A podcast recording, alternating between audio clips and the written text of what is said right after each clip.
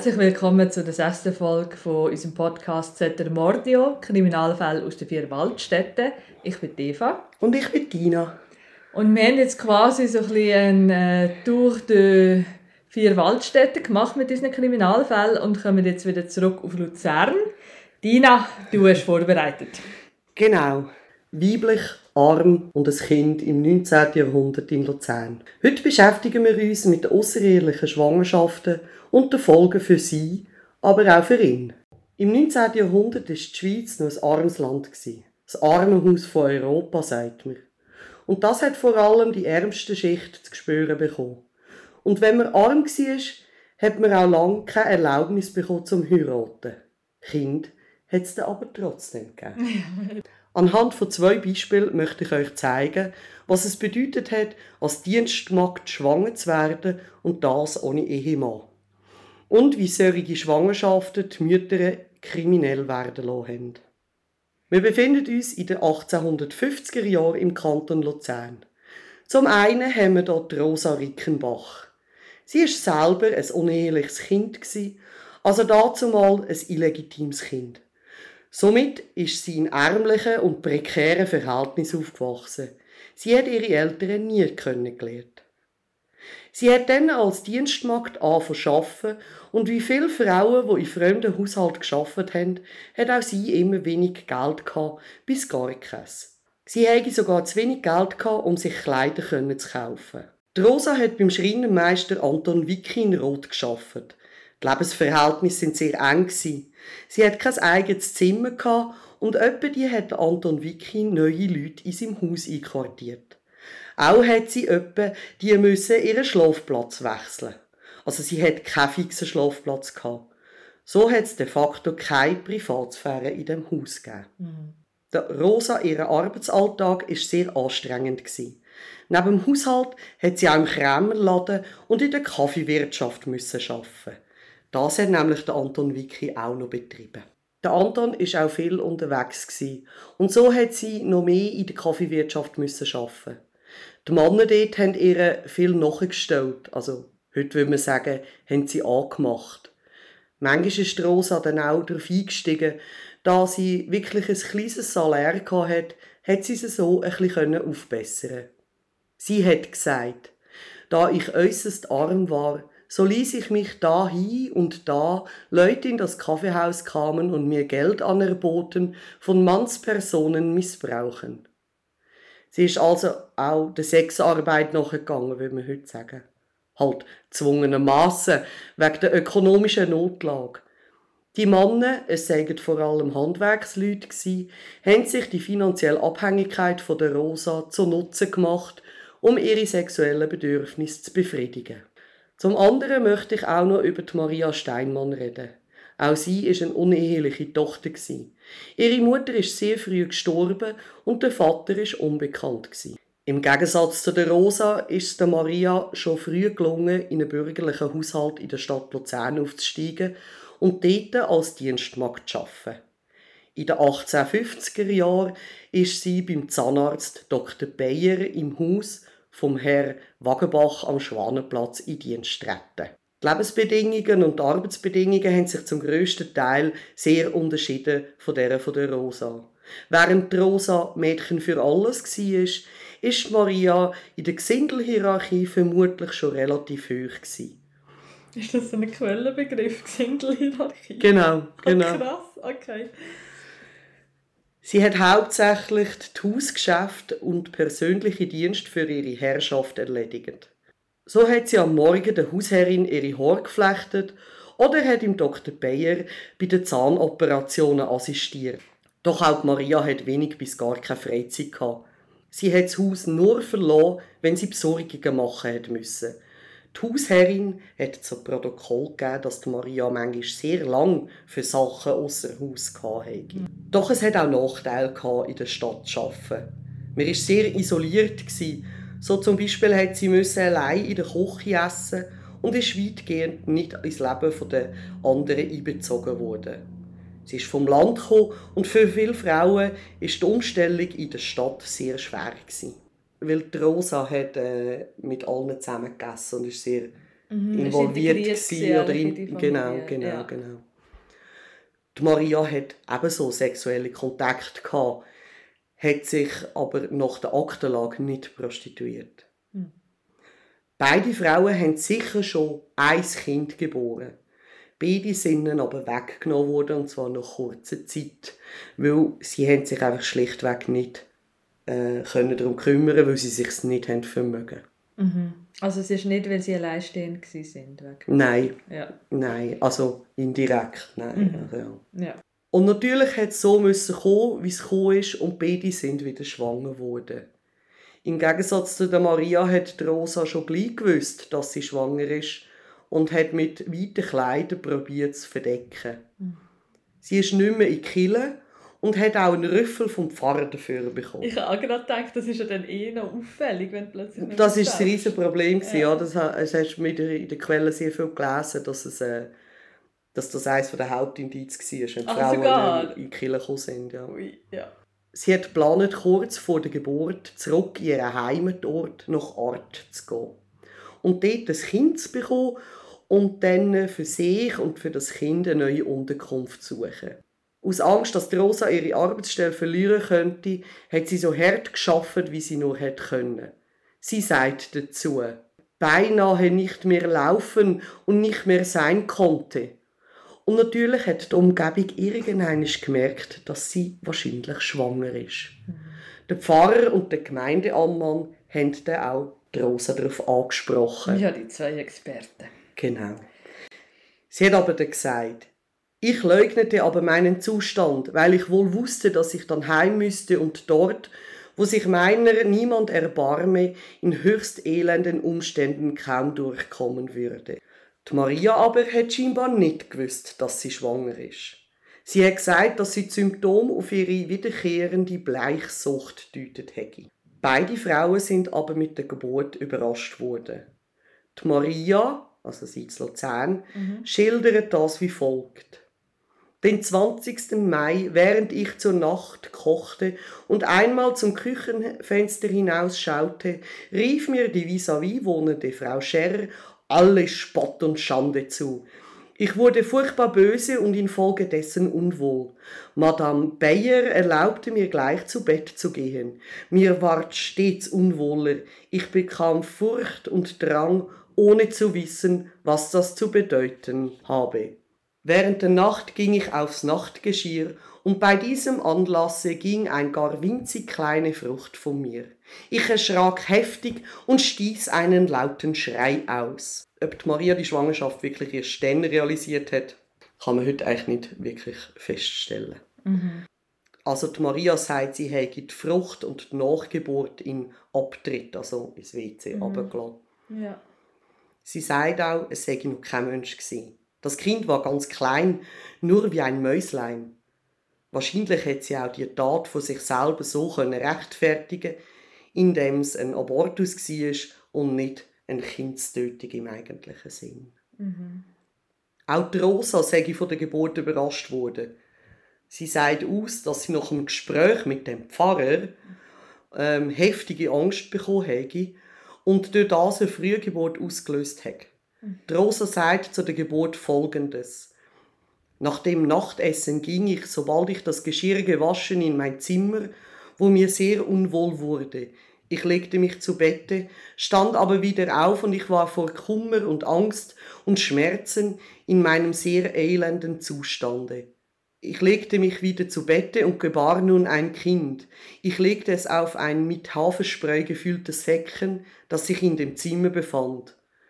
Es zappelte und krümmte die Händchen. Ich wusste vor Angst nicht, was anfangen und weinte und betete die ganze Nacht.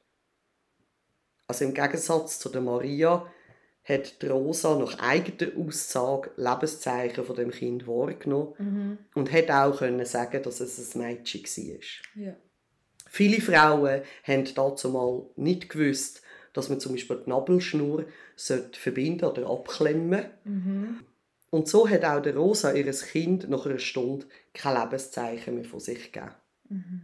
Die meisten Frauen haben sich nicht die Mühe genommen, genau nachzuschauen, ob das Kind noch Lebenszeichen hat. hat es geschrauen nach der Geburt, hat das oftmals genügt, okay, es lebt. Mhm. Und es hat nicht geschrauen, hat das als Indiz gegolten, es für tot zu halten. Ja. Die Rosa hat auch beteuert, dass sie am Kind nicht Gewalt angetan hat.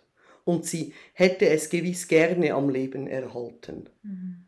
Dass sie angenommen hat, dass das Kind tot ist, hat sie das Ganze verheimlichen und hat darum das Mädchen in einem Haferspray gefüllten Säckchen gesteckt und nach Geburt hat sie eben wie die Maria auch in Abtritt, also das WC der abgelassen. Mhm. Säckchen mit den Leichen von dem Kind hat sie 14 Tage in einem Ofen versteckt und dann in einem Kalkloch im Garten vergraben. Nach dieser Nacht hat Rosa ihre alltäglichen Gewohnheiten wieder aufgenommen.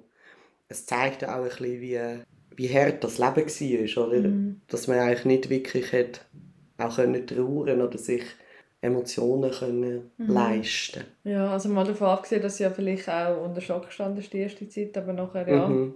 In beiden Fällen ist der Prozess durch den Fund von der Kinderleiche bzw. von der Nachgeburt in Gang getreten. Ah. Die Obduktion hat vor allem herausfinden, ob das Kind noch gelebt hat bei der Geburt. Die Untersuchungen von dieser Kinderleiche und von den Frauen hat ergeben, dass es sich bei beiden Fällen um ein reifes und ausgetragenes Kind gehandelt hätte. Die Ermittlungen von der Todesursache ist jedoch eher nebensächlich und auch wahrscheinlich gar nicht wirklich nachweisbar. Beide Frauen haben den Tatbestand vom Kindsmordverdacht abschwächen. So hat Rosa wie Maria darauf beharrt, dass es sich um eine frühe Geburt handelt. Die Rosa hat so berichtet, es hat noch keine Nägel und keine Haare und es war ganz in einem Kugeli. Es hat nicht geschrien und hatte blaue Tatschen und Mosse im Gesicht. Ich sah wohl, dass es bald ausschnaufen werde.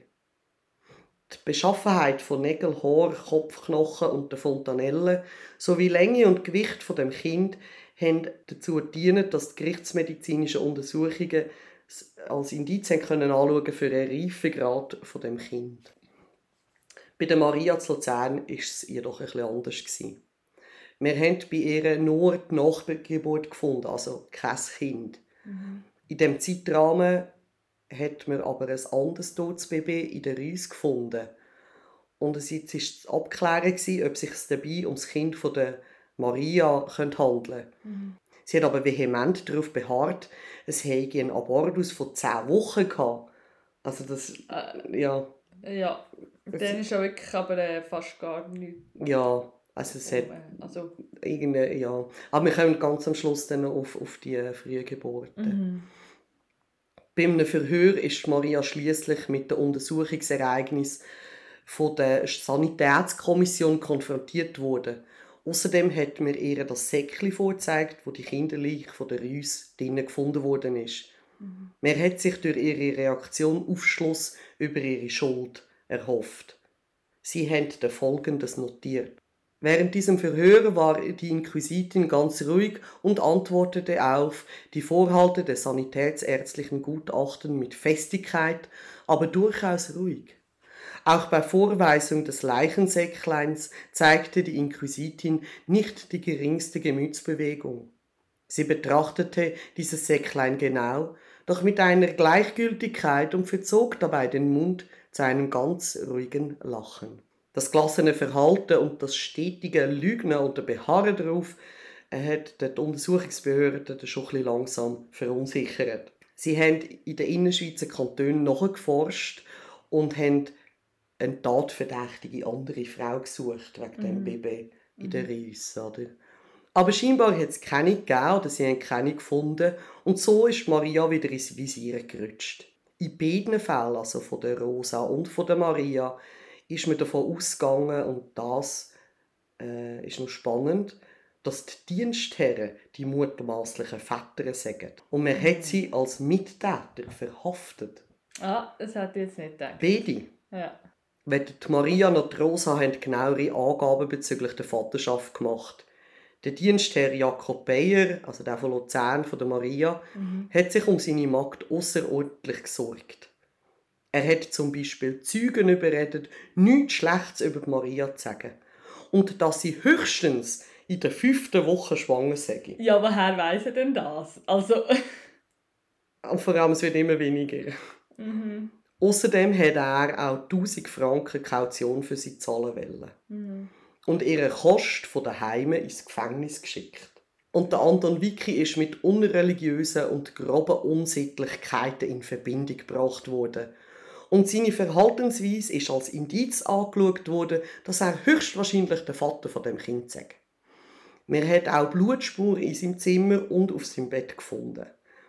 Er hat zwar gesagt, das hätte mit seiner Behandlung mit den Blutegel zu tun gehabt. Beide Herren lügnen aber jede Beteiligung. Auch die Schwangerschaft und die Geburt haben beide nicht bemerkt haben. Der Unterschied ist das Geld und das Ansehen in der Gesellschaft. Also, der hat die Schwangerschaft nicht bemerkt, hat nachher aber gesagt, dass es fünf Wochen war. Ja, Aha. darum hat er es ja nicht bemerkt. Ja, ja. Mhm. Ja, es hat sehr viel Widersprüchliches, aber äh, ja, ich glaube, das ist auch auf sehr viel Unwissenheit Mhm. ähm, aus entstanden. Von allen Seiten, glaube ich. Ja. Ja, ich meine, je nachdem hätte die Frau ja gar nicht gewusst, wer denn der Vater ist, wenn es ja häufiger vorkommen Mhm, ist, oder? mhm. Da weisst du auch nicht, wenn das genau wird anfangen, so eine Mhm. Schwangerschaft, wenn du mal feststellst. Mhm. Ja. Der Anton ist auch nicht von seinen Leuten geschätzt worden. Und so hat man, Anführungs- und Schlusszeichen, gern negativ über ihn ausgesagt. Beim Bayer ist das ganz anders gewesen. Der Bayer ist genau zwei Wochen in Haft gewesen, und dann hat man ihn wieder rausgelassen. Aber auch der Anton ist nicht sehr viel länger in Haft gewesen. Die Frauen hingegen schon. Und das zeigt auch wieder auf, dass die Schuld ausschließlich und hauptsächlich bei den Frauen aus der Unterschicht gesucht worden ist. Die Rosa ist wegen Kindsmord und als öffentliche Dirne zu vier Jahren Zuchthaus und anschließend 20 Jahre Verbannung aus dem Kanton Luzern verurteilt worden. Was genau mit dem Anton Wicki passiert ist, geht in den Akten nicht wirklich hervor, aber man nimmt an, dass er umgeschoren, Anführungs- und Schlusszeichen, ähm, Davor davon gekommen gekommen ist, ist ja wieder aus der Haft entlassen worden. Genau. Ja, okay. Bei der Maria ist es ein bisschen länger gegangen und das ist noch spannend. Bei der Maria hat die Staatsanwaltschaft eine zwölfjährige Zuchthausstrafe in Verbindung mit Tragen von einem eisernen Schnabel- und Halsring beantragt. Ihre Verteidiger, und offenbar hat sie wirklich gute gehabt, haben dann aber, heute würde man vielleicht ein bisschen salopp sagen, einen Trick angewendet. Sie haben nämlich den Amtsarzt angefangen verunglimpfen. Der Amtsarzt hat nämlich eine verkrüppelte Hand gehabt und so hat Maria und ihre Verteidigung gesagt, dass die Untersuchungen und die anschließenden Operationen, die er gemacht hat, gar nicht richtig können sein und dass er das gar nicht richtig feststellen, weil er nicht können, auch weißt, die Obduktion und so. Ah, die Obduktion. Ah, das ist die Operation. Okay, ja. Mhm. Genau. Die Maria ist dann gegen eine Kaution von diesen 1000 Franken auf freien Fuß gesetzt worden. Man hat dann ein medizinisches Gutachten nochmal gemacht und das nämlich an der Uni Zürich. Und dort hat man nicht zu 100% können sagen, ob die Maria ein Kind geboren hat, wo schon voll entwickelt war. Sie schreiben sogar, dass sie die Vermutung haben, dass das Kind zwischen der 24. und der 36. Woche geboren wurde. Sage. Und das Kind von der Rüss ist schon viel weiter. Gewesen. Ah, okay, ja. Nach neunmonatigem Prozess ist Maria freigesprochen worden. Obwohl des Kindsmordes höchst verdächtig. Jedoch ist sie wegen wiederholter Unzuchtvergehen zu einer Geldstrafe von 30 Franken verurteilt worden. Ja, gegen die 1000 von für die Kaution ist das ja, dann Ja. nicht. Also ist viel für sie, Ja. aber offenbar hat sie ja die 1000, also die hat sie ja nie können selber zahlen. Mhm. Also hat sie den Dienstherr auch übernommen. Äh, nehm- Nehme ich jetzt an, aber ist aus der Akte jetzt nicht gerade Ja, so ersichtlich. ersichtlich, genau. Okay. Und das bei diesen zwei Frauen oder bei diesen zwei Urteilen sehr spannend sie sind, sind nur so ein paar Jahre auseinander. Die Rosa war ein bisschen früher als Maria. Aber welche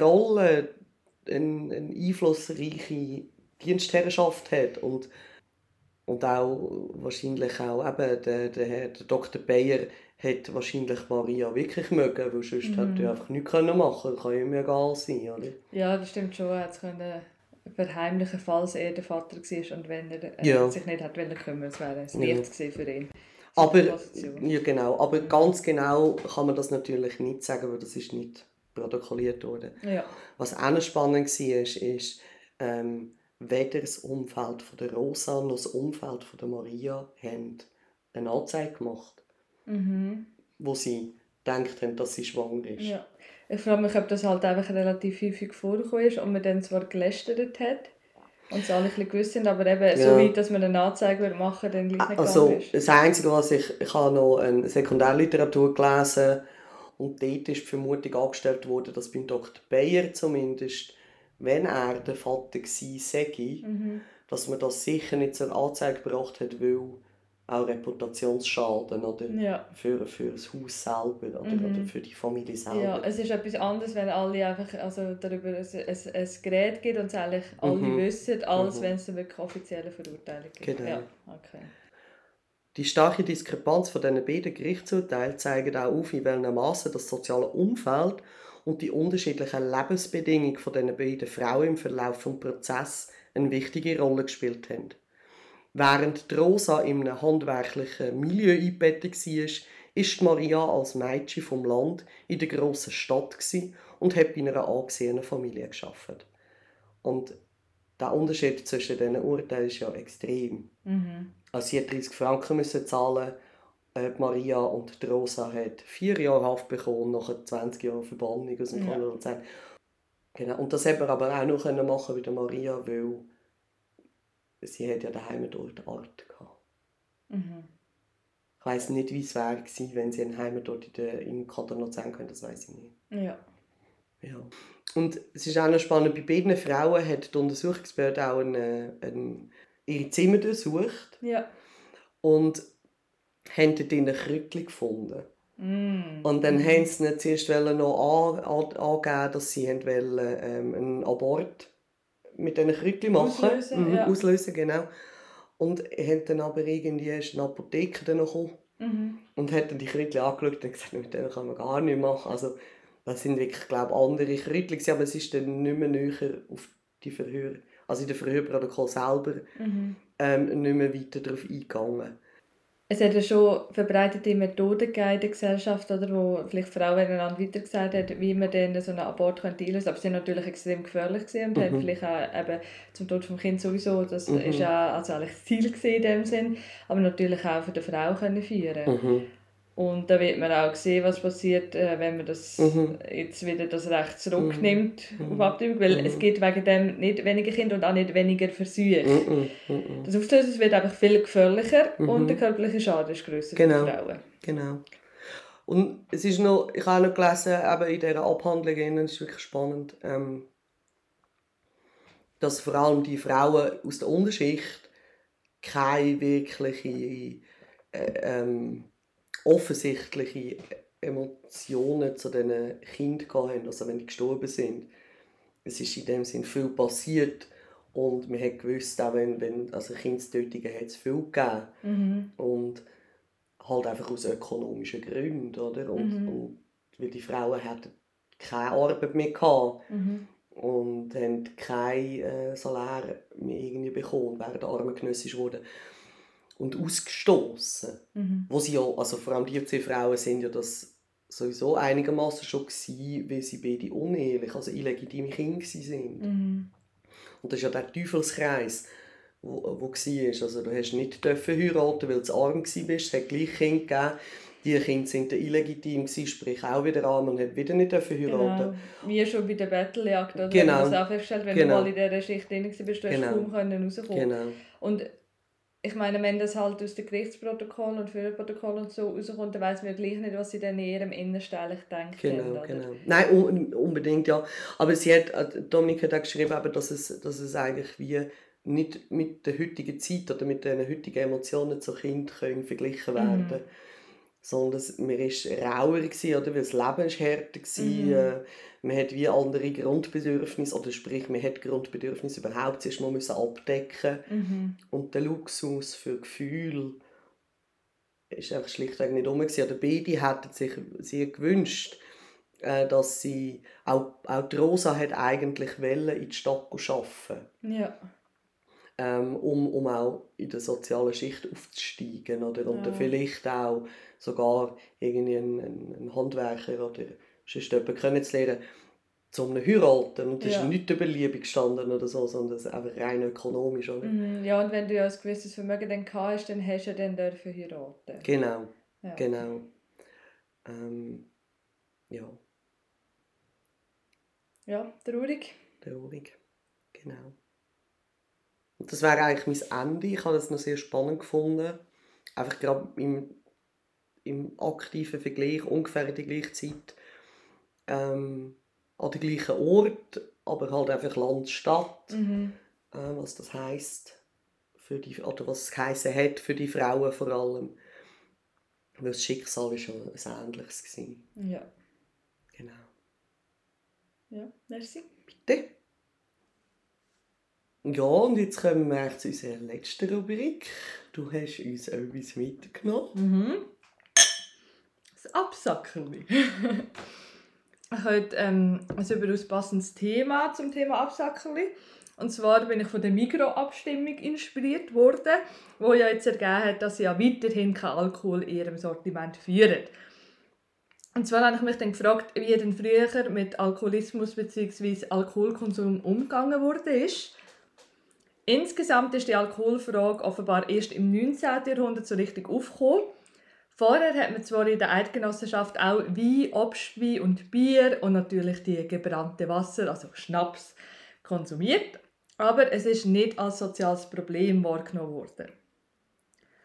Rohstoffe fürs Brennen sind aber auch eher knapp gewesen. Das Getreide hat eigentlich kaum für Brotversorgung gelangen. Obstbäume haben in der Dreifelderwirtschaft noch nicht Gärten und Häge können gepflanzt werden und haben dann nicht viel abgeworfen und das Brennen auf dem Land ist verboten. Äh, wir werden uns jetzt glaube ich nicht die Illusion ergeben, dass wegen dem nicht gebrannt wurde, aber die Ressourcen sind wirklich relativ knapp gewesen. Ich denke, darum ist es nicht so als ähm, gesellschaftliches Problem wahrgenommen worden. So hat man dann zum Beispiel in einem Reisebericht von einer Alpenreise von einem Pädagogen, also Lehrer, mit seinen Zöglingen von 1801 können lesen. Außerdem führte noch ein jeder ein kleines Fläschchen mit Kirschwasser angefüllt bei sich, welches mit Wasser vermischt ein sehr angenehm kühlendes und dabei völlig unschädliches Getränk ist.